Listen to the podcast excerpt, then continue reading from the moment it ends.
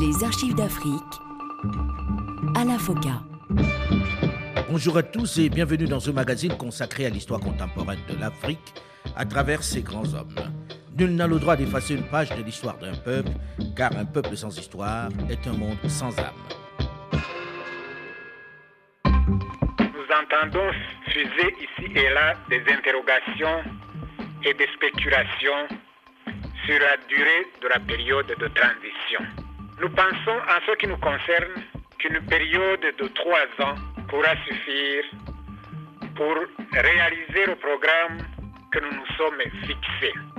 Mais ce qui nous importe le plus, c'est le soutien, c'est l'engagement du peuple burundais à faire face au défi le plus grave de son histoire. En ce 25 juillet 1996, avec le soutien de l'armée, il a renversé le quatrième président de la Troisième République du Burundi, Sylvestre Tibantuganya, et il reprend le pouvoir qu'il avait démocratiquement quitté trois ans plus tôt, après avoir été battu à la loyale aux élections.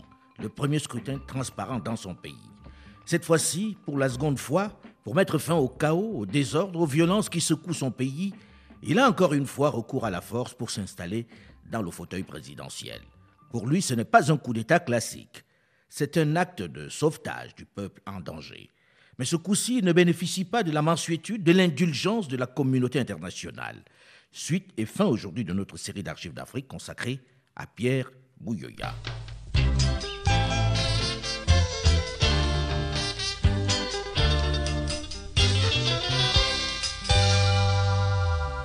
J'ai dirigé le Burundi pendant six ans, de 87 à 93. Je suis allé aux élections que je n'ai pas gagnées en 93. J'ai remis le pouvoir en toute dignité. Pendant trois ans, je me suis tenu à l'écart. J'ai tenté d'aider comme j'ai pu ceux qui étaient au pouvoir à l'époque. Mais le Burundi est entré dans une crise grave euh, qui a frôlé la catastrophe. Comme je vous ai dit, euh, le Burundi allait se désintégrer un peu à la somalienne. Nous avons, sur sollicitation de beaucoup de patriotes burundais, été obligés de revenir pour essayer de sauver ce qu'il y avait encore à sauver. Euh, je l'ai dit, je le répète, ceci ne peut pas être considéré comme un coup d'État, tout simplement parce qu'il n'y avait plus d'État. Ceci ne peut pas être considéré comme une négation de la démocratie, parce que la démocratie était ruinée. Le pays, vous savez, a connu le génocide en 93. Le pays pouvait se désintégrer réellement, probablement dans un bain de sang incroyable je crois que nous n'avons pas le droit pour quelque principe que ce soit laisser un pays euh, se désintégrer. Ce 25 juillet 1996, l'armée a donc finalement pris le pouvoir. Elle justifie ce passage en force par la démission de fait du président de la République, les désordres et l'impuissance des institutions. Fin de citation. Pierre Bouyoya est nommé président par intérim. Les partis politiques et l'Assemblée nationale sont suspendus jusqu'à nouvel ordre. Les manifestations et les grèves sont interdites. Le président Ivan Tunganya, ce qu'il fait, c'est une sorte de, de, résistance politique, je ne sais à quoi. Nous sommes plusieurs fois mis d'accord qu'il pouvait sortir, être libre au Burundi et, et sortir au moment opportun, mais il a préféré rester là-bas, c'est son choix.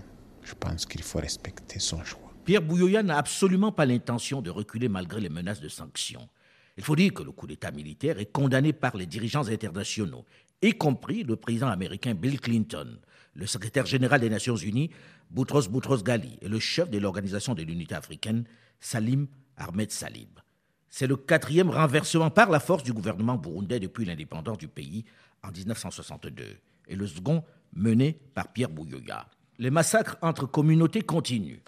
Selon Amnesty International, dans les semaines qui suivent immédiatement le coup d'État, plus de 6000 personnes sont tuées dans le pays. Les dirigeants de huit pays africains voisins, la République démocratique du Congo, le Kenya, le Rwanda, l'Ouganda, la Tanzanie, l'Éthiopie, l'Érythrée et la Zambie, décide de mettre en place un embargo économique contre le Burundi pour obliger Pierre Bouyoya à négocier avec les rebelles Hutus. Ce n'est pas la première fois que des gens ont essayé de faire le blocus de Bujumbura. Il a déjà été tenté plusieurs fois. Je crois qu'il ne pourra pas réussir à long terme.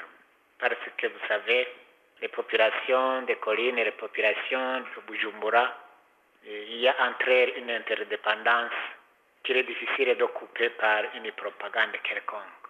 Ça c'est un. Deux, je, crois que l'approvisionnement de Bujumbura se fait de plusieurs manières. Et euh, les moyens d'éviter de, euh, blocus existent bel et bien. Donc, je ne crois pas qu'un blocus de, de, ce genre peut être réussi. Pourtant, cet embargo entraîne une régression sanitaire, scolaire, agricole, l'extension du chômage en ville et une hausse des prix. La guerre civile se poursuit. Il n'y a plus une autre voie. Nous y sommes malheureusement contraints. Nous ne pouvons pas laisser Bouyoya et son armée massacrer nos gens et nous massacrer nous-mêmes. Nous lui demandons à nos gens maintenant, à leur tour, de tout faire pour contraindre ce pouvoir putschiste. En fait, c'est combattre l'apartheid qui est installé là depuis 30 ans, dont Bouyoya aujourd'hui est encore le, le leader avec ce système-là que nous combattons.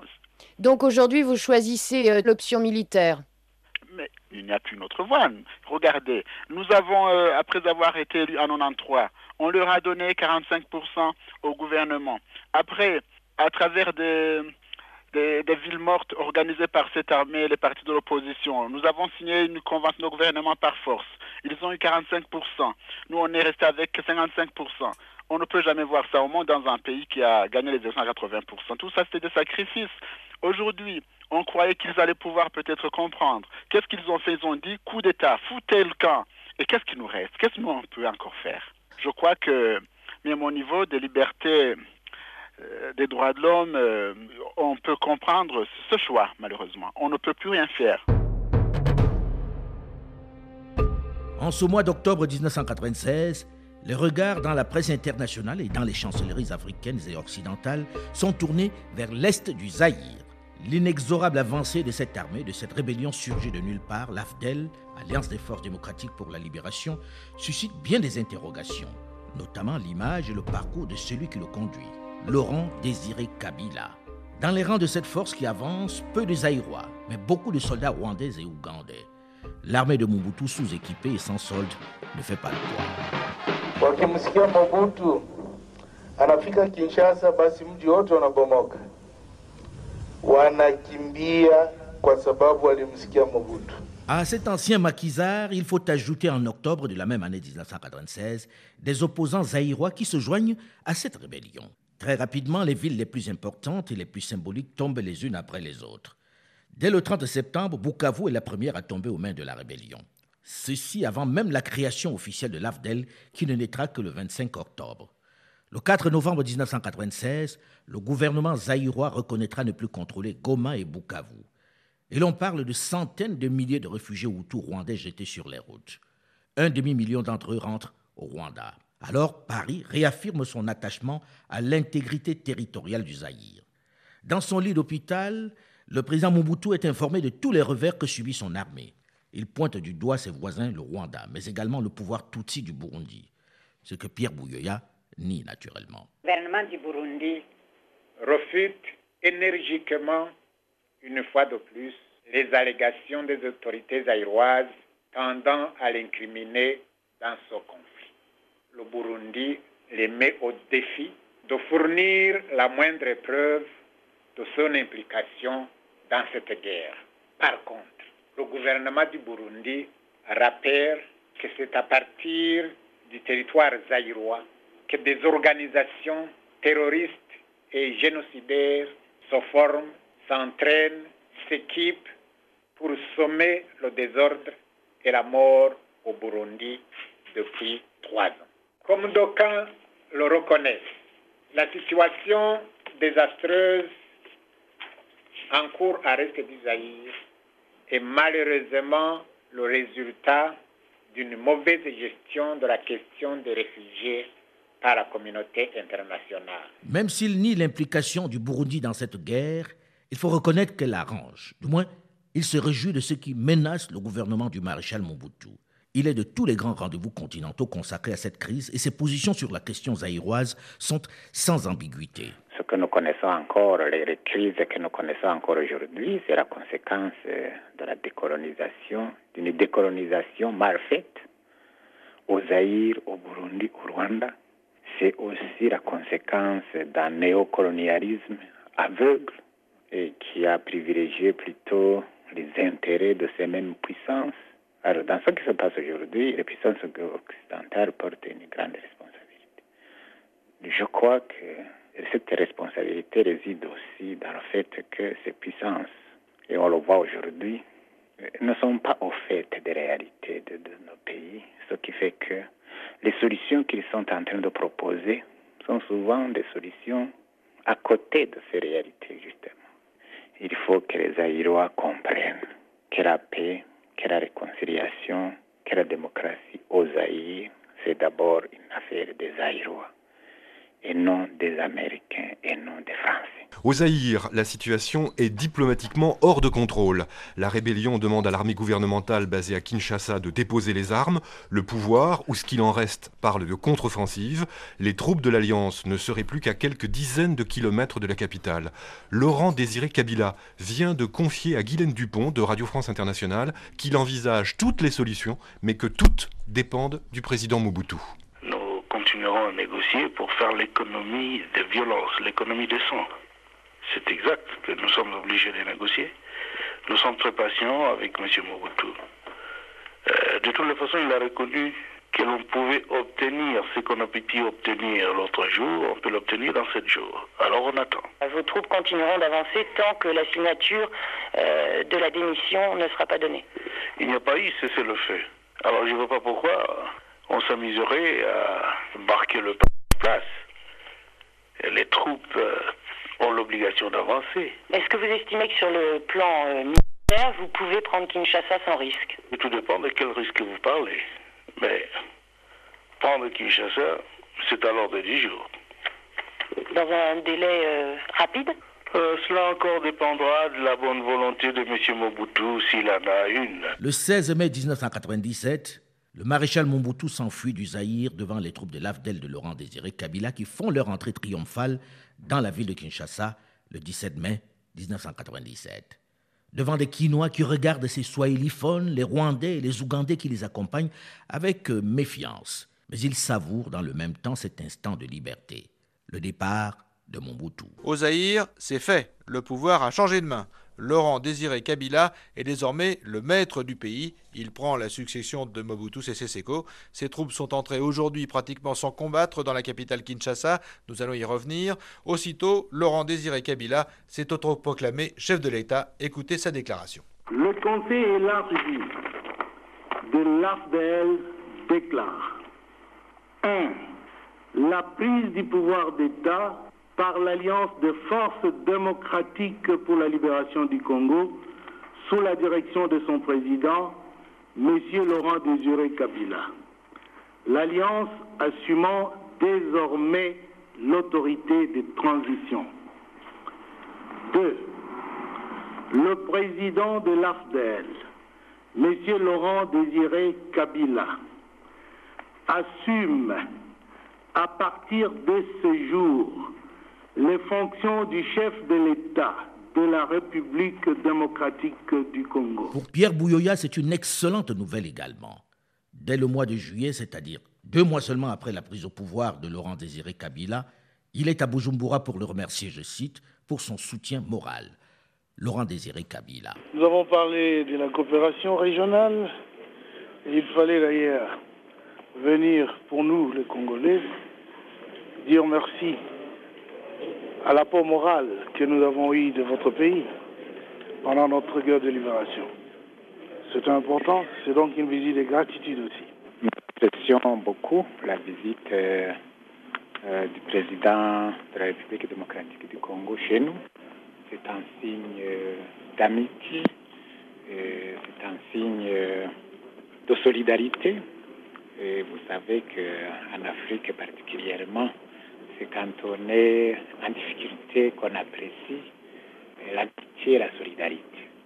Nous l'apprécions beaucoup. Je pense aussi que euh, depuis le changement en République démocratique du Congo, c'est un signe que nos peuples sont ensemble pour la lutte de libération, mais aussi pour la lutte pour la survie. S'il parle de lutte pour la survie, c'est bien parce qu'il doit essayer dans son pays de ramener la paix. Il multiplie les initiatives. Son principal souci est l'embargo qui pèse sur le Burundi. L'embargo imposé à notre pays est une entrave de taille au processus de paix. Ceux qui l'ont décrété devraient aujourd'hui humblement reconnaître qu'il n'a fait que générer des effets désastreux sur la paix et sur la population. L'embargo a été un appui important à la cause des organisations terroristes et aux extrémistes de tous bords. Il a gravement appauvri la grande majorité des Burundais et scandaleusement enrichi quelques personnes au Burundi et dans certains pays auteurs de l'embargo. Jamais au monde la morale et le droit n'ont été autant foulés aux pieds, avec le silence complice de ceux qui prétendent en être les gardiens. Nous nous réjouissons que de plus en plus de pays et d'organisations internationales comprennent et condamnent l'embargo inhumain et illégal imposé à notre pays. Pour lever l'embargo, il faut la paix. Mais comment y parvenir? Si Pierre Bouyoya a du mal à se faire entendre de la communauté internationale, il a à sa porte un allié objectif, le Rwanda, avec qui il partage les mêmes adversaires. On ne voit pas encore de collaboration formelle, mais comme nous faisons en réalité face aux mêmes ennemis, je pense qu'il y a une collaboration de facto. Début 1998, Pierre Bouyoya accepte une médiation internationale. Un médiateur avait déjà été désigné dès 1996 dans des conférences des États régionaux tenues à l'initiative de la Fondation Carter. Il s'agissait du Mwalimu Julius Nyerere de Tanzanie. À sa mort en octobre 1999, c'est Nelson Mandela qui relance le processus de paix. Nous restons ouverts au processus d'Arusha. Nous le répétons. Nous sommes disponibles pour le dialogue ouvert à toutes les parties au conflit burundais.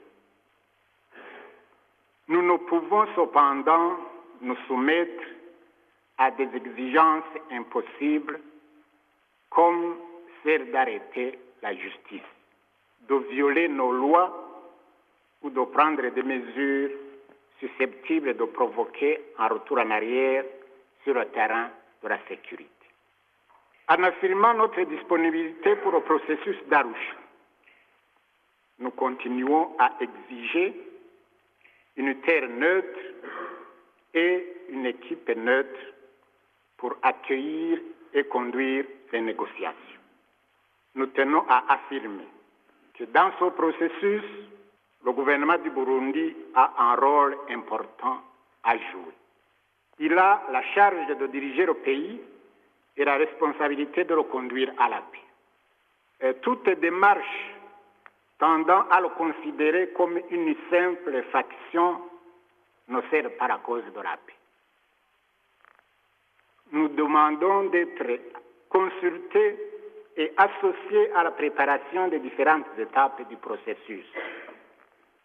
Nous n'acceptons pas de suivre à l'aveuglette sans savoir où nous allons. Cette position de refuser d'être représenté au même titre que les factions peut-elle tenir? Face à Nelson Mandela qui y met la volonté qu'on lui connaît, pourra-t-il conserver la même détermination dans ses pourparlers qui s'intensifient? On en parle dans une dizaine de minutes dans la suite et la fin de cette série d'archives d'Afrique spéciale Pierre Bouyoya.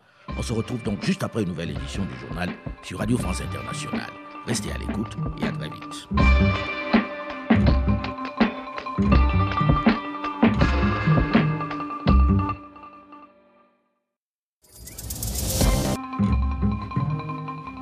Les archives d'Afrique à la FOCA.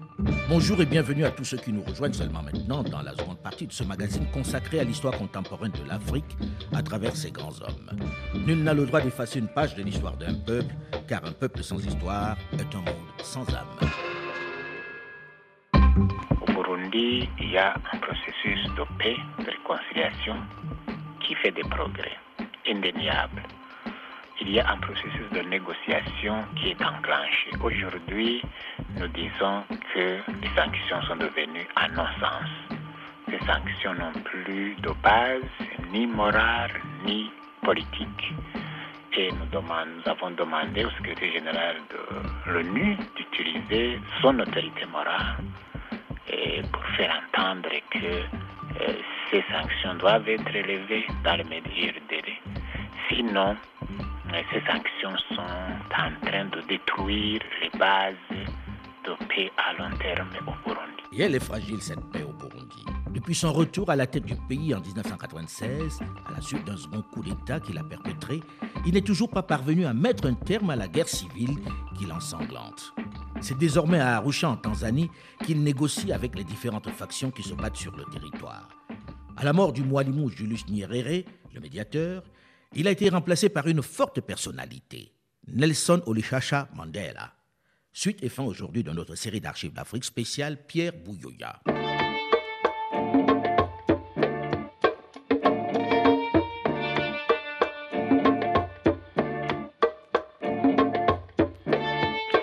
Je demande à tous les Burundais de considérer que la paix est un trésor à sauvegarder et que rien au monde ne peut justifier le génocide, les massacres ou l'exil, alors que l'espace de dialogue est ouvert. Notre conviction est et reste que la paix et la prospérité véritable seront l'œuvre des Burundais eux-mêmes. S'il adopte ce ton particulièrement conciliant en ce mois de janvier 1999, c'est parce qu'il a été entendu. C'est parce que devant l'avancée des pourparlers, devant la bonne volonté qu'il a manifestée, l'embargo qui frappait son pays depuis son second putsch militaire a été levé. On avance vers un accord. «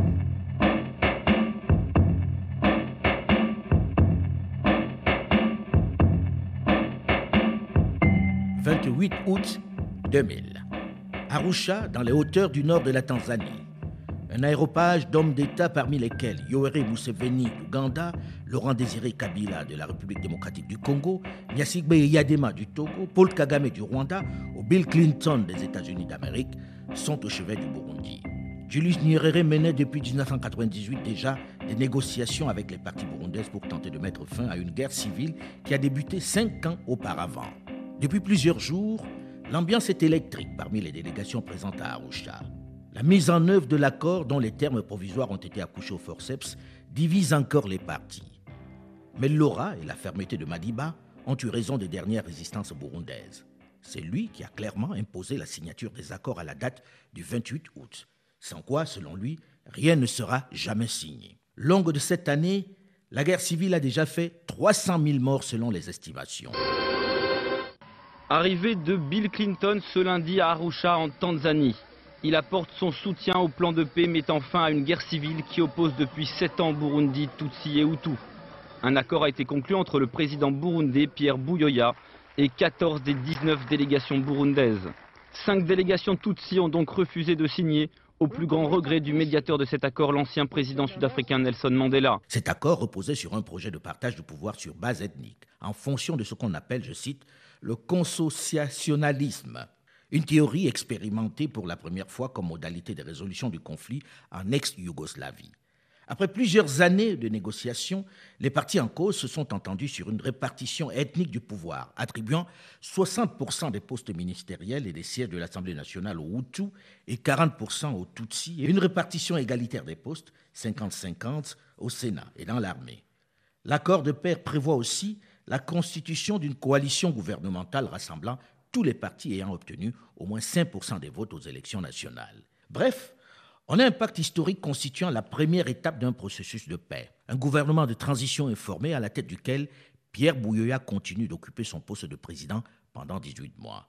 Il ne faut pas pour autant croire que les accords d'Arusha ont mis tout le monde d'accord, qu'ils ont définitivement mis un terme au conflit. Non. En août 2000, rien n'est vraiment acquis. Le bruit des armes ne cesse pas immédiatement dans les collines burundaises en dépit de la signature des accords. La normalisation du pouvoir politique doit ainsi être menée de front avec le désarmement des dernières milices. Le CNDD-FDD de Pierre Kourounziza ne déposera les armes qu'en novembre 2003. et le FLN d'Agaton Roissa seulement en avril 2009. Les négociations se poursuivent avec les factions qui n'ont pas signé dans l'histoire récente du Burundi, c'est bien d'une première qu'il s'agit. Pourrait-on même dire une, une surprise. Autant dire que ça n'est pas rien, voilà qui constitue vraiment du nouveau dans le processus de réconciliation qui se fait attendre là-bas. Le président Bouyoya, le président burundais, a en effet rencontré le chef du principal mouvement de rébellion Hutu, à savoir Jean Bosco Ndaï Gouroukié, l'homme qui dirige les FDD. Le rendez-vous a eu lieu sous le parrainage du président gabonais Omar Bongo et en présence du Congolais Laurent Désiré Kabila. Entretien donc entre le chef de file des FDD et le chef de l'État burundais. Ces messieurs ont décidé désormais de se parler. Si l'opposition Hutu du Frodébou parle de cette rencontre comme d'une bonne chose, l'opposition Tutsi du groupe G6 a qualifié, elle, d'inopportune ce rendez-vous justement entre Bouyoya et le patron des FDD. Pierre Bouyoya, hier, à l'aéroport de Libreville, au micro de notre correspondant Jean Convenu d'entamer un dialogue dans les meilleurs délais pour rétablir la stabilité dans le pays. Nous avons convenu de le faire dans le cadre de la médiation de Nelson Mandela, euh, nous avons décidé que euh, dans la, prochaine occasion, nous allons discuter euh, l'agenda de ce débat. Est-ce que par cette rencontre sous les auspices du président Kabila, le Burundi reconnaît donc la présence de ses troupes en RDC Nous avons toujours dit et répété que compte tenu de la guerre en RDC, le Burundi a pris des mesures de sauvegarde sur sa frontière. Nous l'avons jamais nié et nous l'avons jamais caché aux Congolais. Bien sûr, euh, la fin de la guerre au Burundi, la fin de la menace euh, des infiltrations de la rébellion à partir du Congo pourra aussi, au moment venu, nous amener à faire évoluer cette situation.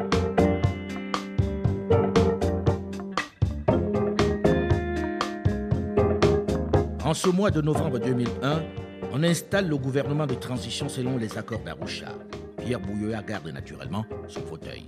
Je lance un vibrant appel aux pays de la sous-région, à la médiation, à la communauté internationale de continuer à nous aider pour que le cessez-le-feu puisse intervenir dans les meilleurs délais. En 2003, conformément aux accords d'Arusha, Pierre Bouyoya remet le pouvoir à Domitien Daïzeye, jusque-là vice-président. Pour la seconde fois dans sa vie politique, il cède son fauteuil sans heurts, sans y être contraint. Arrivé au pouvoir par la force à deux reprises, il s'est néanmoins bâti une réputation de démocrate plus que de putschiste en rendant par deux fois le pouvoir douceur. L'alternance au Burundi, euh, c'est pour bientôt et même un peu plus tôt que prévu. Alors on sait depuis quelques semaines que le président Bouyoya devait céder son siège à l'actuel vice-président Domitien Deizeye. Passation de pouvoir prévue initialement le 1er mai prochain. Finalement, il rendra son fauteuil un jour avant, le 30 avril. Pierre Bouyoya, qui vous allez l'entendre, attention c'est très court, estime que l'alternance est une bonne solution. Nous allons faire l'alternance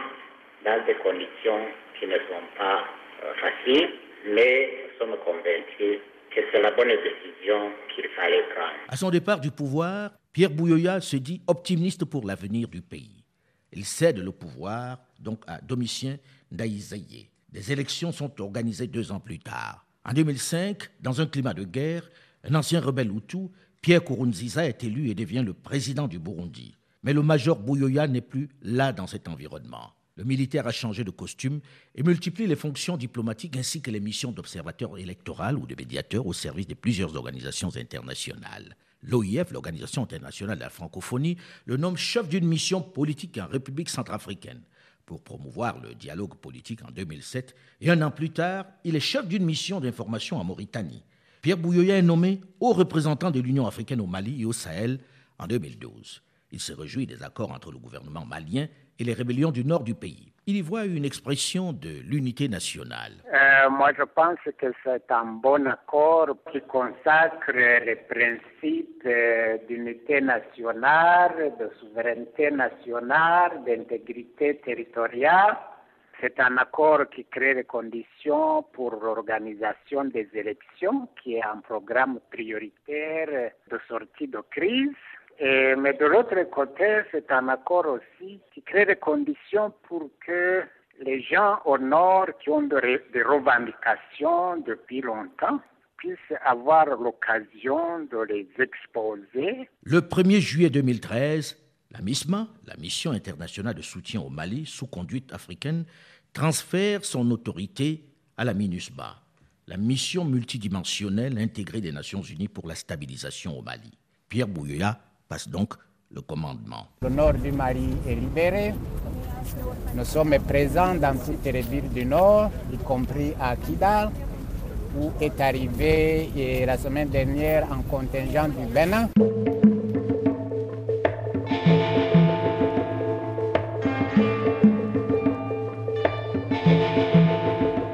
Bouyoya brigue un an après le poste de secrétaire général de l'Organisation internationale de la francophonie.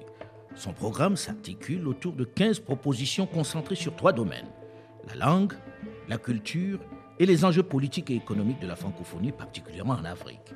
Il bénéficie pendant toute sa campagne d'un soutien appuyé de Pierre Kourounziza, le chef de l'État burundais. Euh, non, je crois qu'il ne faut pas mélanger les choses. Il y a ma candidature, qui est euh, une candidature d'une personne, d'une personnalité, bien sûr, qui a l'appui de son gouvernement. Et puis, il y a l'action gouvernementale. C'est deux choses différentes, je Donc, crois. Vous ne serez pas lié, une fois que vous serez, si vous êtes élu, vous serez capable de, de dénoncer les, les, les, crimes commis dans ce pays comptable de ce qui se passe au Burundi. Mais est-ce que vous n'aurez pas les mains liées une fois, si vous êtes élu à la tête de la francophonie, vous serez capable de critiquer, non, de dénoncer les non, atteintes aux droits de l'homme? Vous savez, euh, je crois que euh, celui qui est à la tête ou celle qui est à la tête de l'Union africaine n'aura pas de problème de dénoncer les excès ou les manquements qu'il y aurait dans son pays. La même chose, celui qui serait aux Nations Unies ou dans d'autres organisations internationales, il a l'obligation, le devoir traiter son pays à même égalité que les autres. Son parcours politique va finalement être un obstacle pour lui pour succéder au président Abdou Diouf. Deux fois putschiste, ça ne passe pas, même s'il s'est retiré à chaque fois très pacifiquement, même s'il a organisé les premières élections démocratiques dans son pays. Le vote est finalement remporté par la Canadienne Michael Jean, qui devient la patronne de l'Organisation internationale de la francophonie.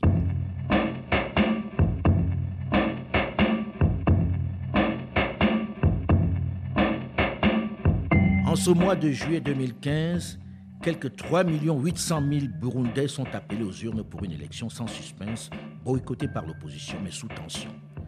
La candidature de Pierre Kourounziza a plongé depuis fin avril le Burundi dans une profonde crise politique, émaillée de violences qui ont fait plus de 80 morts. Comme de nombreuses personnalités burundaises, Pierre Bouyoya dénonce le troisième mandat remporté par Kourounziza en 2015 et la violente crise qui s'ensuit. À plusieurs reprises, l'ancien chef de l'État dénonce la répression en cours. Il évoque même un risque de, je cite, génocide. Il y a risque de génocide, bien sûr. Je me demande d'ailleurs s'il n'y a pas déjà des éléments de génocide quand on voit le niveau qui est atteint par les violences aujourd'hui. Les relations avec le régime burundais ne vont faire que s'aggraver, surtout avec la relance en novembre 2018 de l'affaire Ndadaye, l'ancien président sauvagement assassiné avec sa famille. La justice burundaise émet alors plusieurs mandats d'arrêt contre des personnalités suspectées d'être mises en cause dans l'assassinat de l'ancien président, 20 ans après le procès des exécutants. Bouyoya dénonce alors une procédure politique, tandis que Bujumbura met la pression à l'Union africaine pour que ce dernier soit demi de ses fonctions et arrêté. Finalement condamné avec 18 proches par contumace à la prison à perpétuité au Burundi pour l'assassinat de son successeur et premier président Hutu démocratiquement élu du pays, Melchior Ndadaye, en 1993, Pierre Bouyoya va démissionner de son poste de haut représentant de l'Union africaine au Mali et au Sahel pour, je cite, se consacrer à sa défense. Il s'agit d'un procès politique mené de manière scandaleuse en violation de toutes les règles de droit. Il ne va pas rester les bras croisés et va faire appel. Nous décidons de faire appel devant les juridictions burundaises et le moment venu devant les tribunaux extérieurs.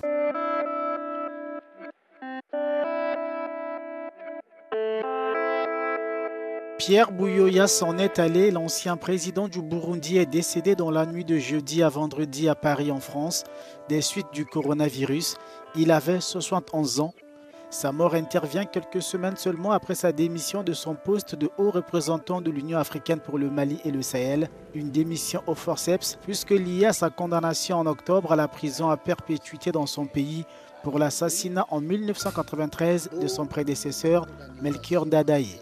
Pierre Bouyoya a dirigé le Burundi de 1987 à 1993, puis de 1996 à 2003. L'ancien président est finalement décédé à Paris de suite de la Covid-19.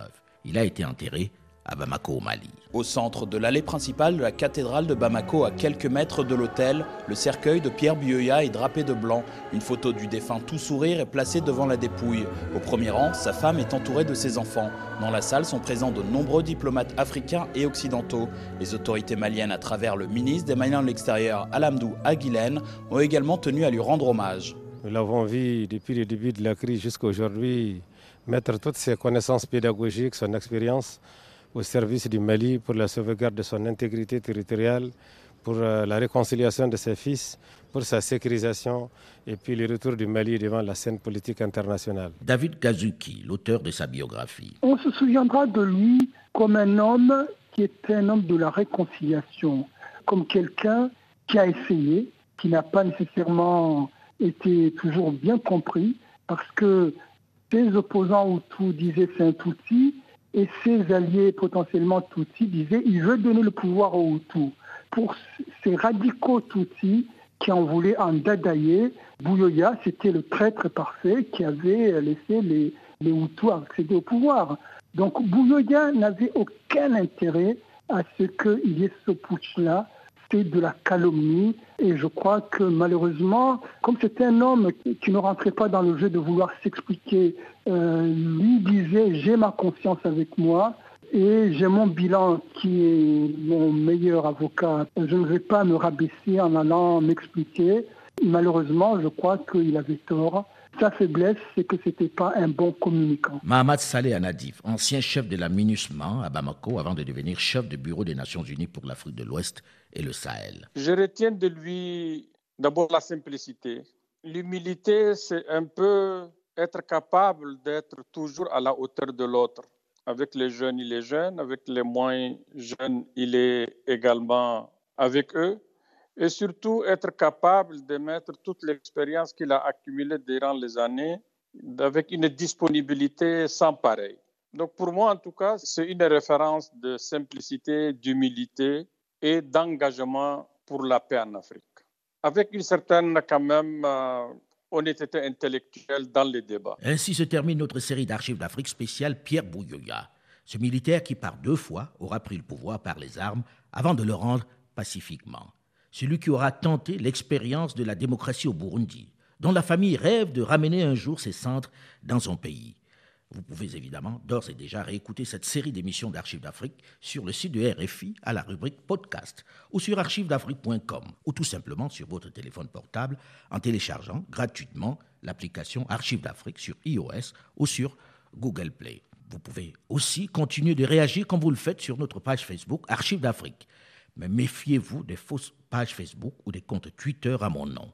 Ils sont tous faux. Je n'en ai pas. Ni compte Facebook, ni compte LinkedIn, ni compte Twitter. Faites donc attention aux imposteurs. Delphine Michaud, Richard Ifono, Olivier Raoul et Alain Foucault, nous vous souhaitons, malgré la Covid, d'excellentes fêtes de fin d'année bonne année, une très bonne année 2022. Et nous vous donnons rendez-vous la semaine prochaine, même heure, même fréquence, pour aller à la découverte d'un autre personnage marquant de l'histoire contemporaine de l'Afrique. Dans un instant, une nouvelle édition du journal sur Radio France Internationale. Restez à l'écoute et à très vite.